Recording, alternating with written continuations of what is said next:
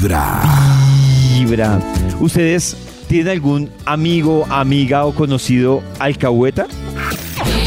Ay, yo soy la alcahueta, como el que dice, ay, sí, hágale, haga esto, haga lo otro. Oigan, y tu Ay, amigo tan alcahueta. chévere tener a alguien Pero, así. Karencita, ¿tú eres alcahueta nivel qué? O sea, Dios. Por ejemplo, tú me dices, ay, estoy pensando en hacer este viaje. Hágale, ¿qué hay que hacer? Yo le pago la maleta, yo le ayudo. O por ejemplo, me dices, ay, estoy medio mamado en esta relación. Termine, la vida es corta, hágale. Pero, por ejemplo, Karencita, tú eres alcahueta. No sé, un ejemplo.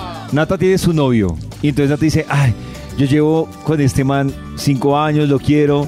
Pero venga, y es que me está gustando muchísimo este otro. Y esto Hágale, la Eso, yo vida iba a preguntar corta. eso. Hágale. Sí.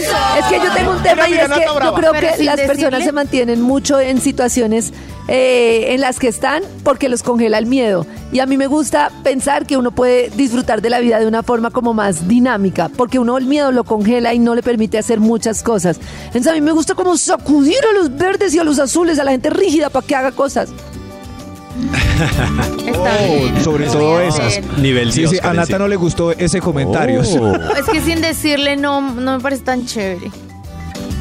Sin No, o sea, dígale, termine y Sí. viva la vida, lo que sea, pero viva la vida, no, no se quede lleno de frustraciones. Abramos es que la lo que me es mientras que- soy valiente para dejarlo irme con lo que en verdad me hace feliz. Abramos Por eso, relación. pero es que Nata, mira, nos la pasamos agarrándonos de la escalera pensando que vamos a tener el control de la vida, pero adivina que no tenemos el control de la vida. Y dejamos de vivir una cantidad de experiencias y cosas por creer, por agarrarnos a lo que es.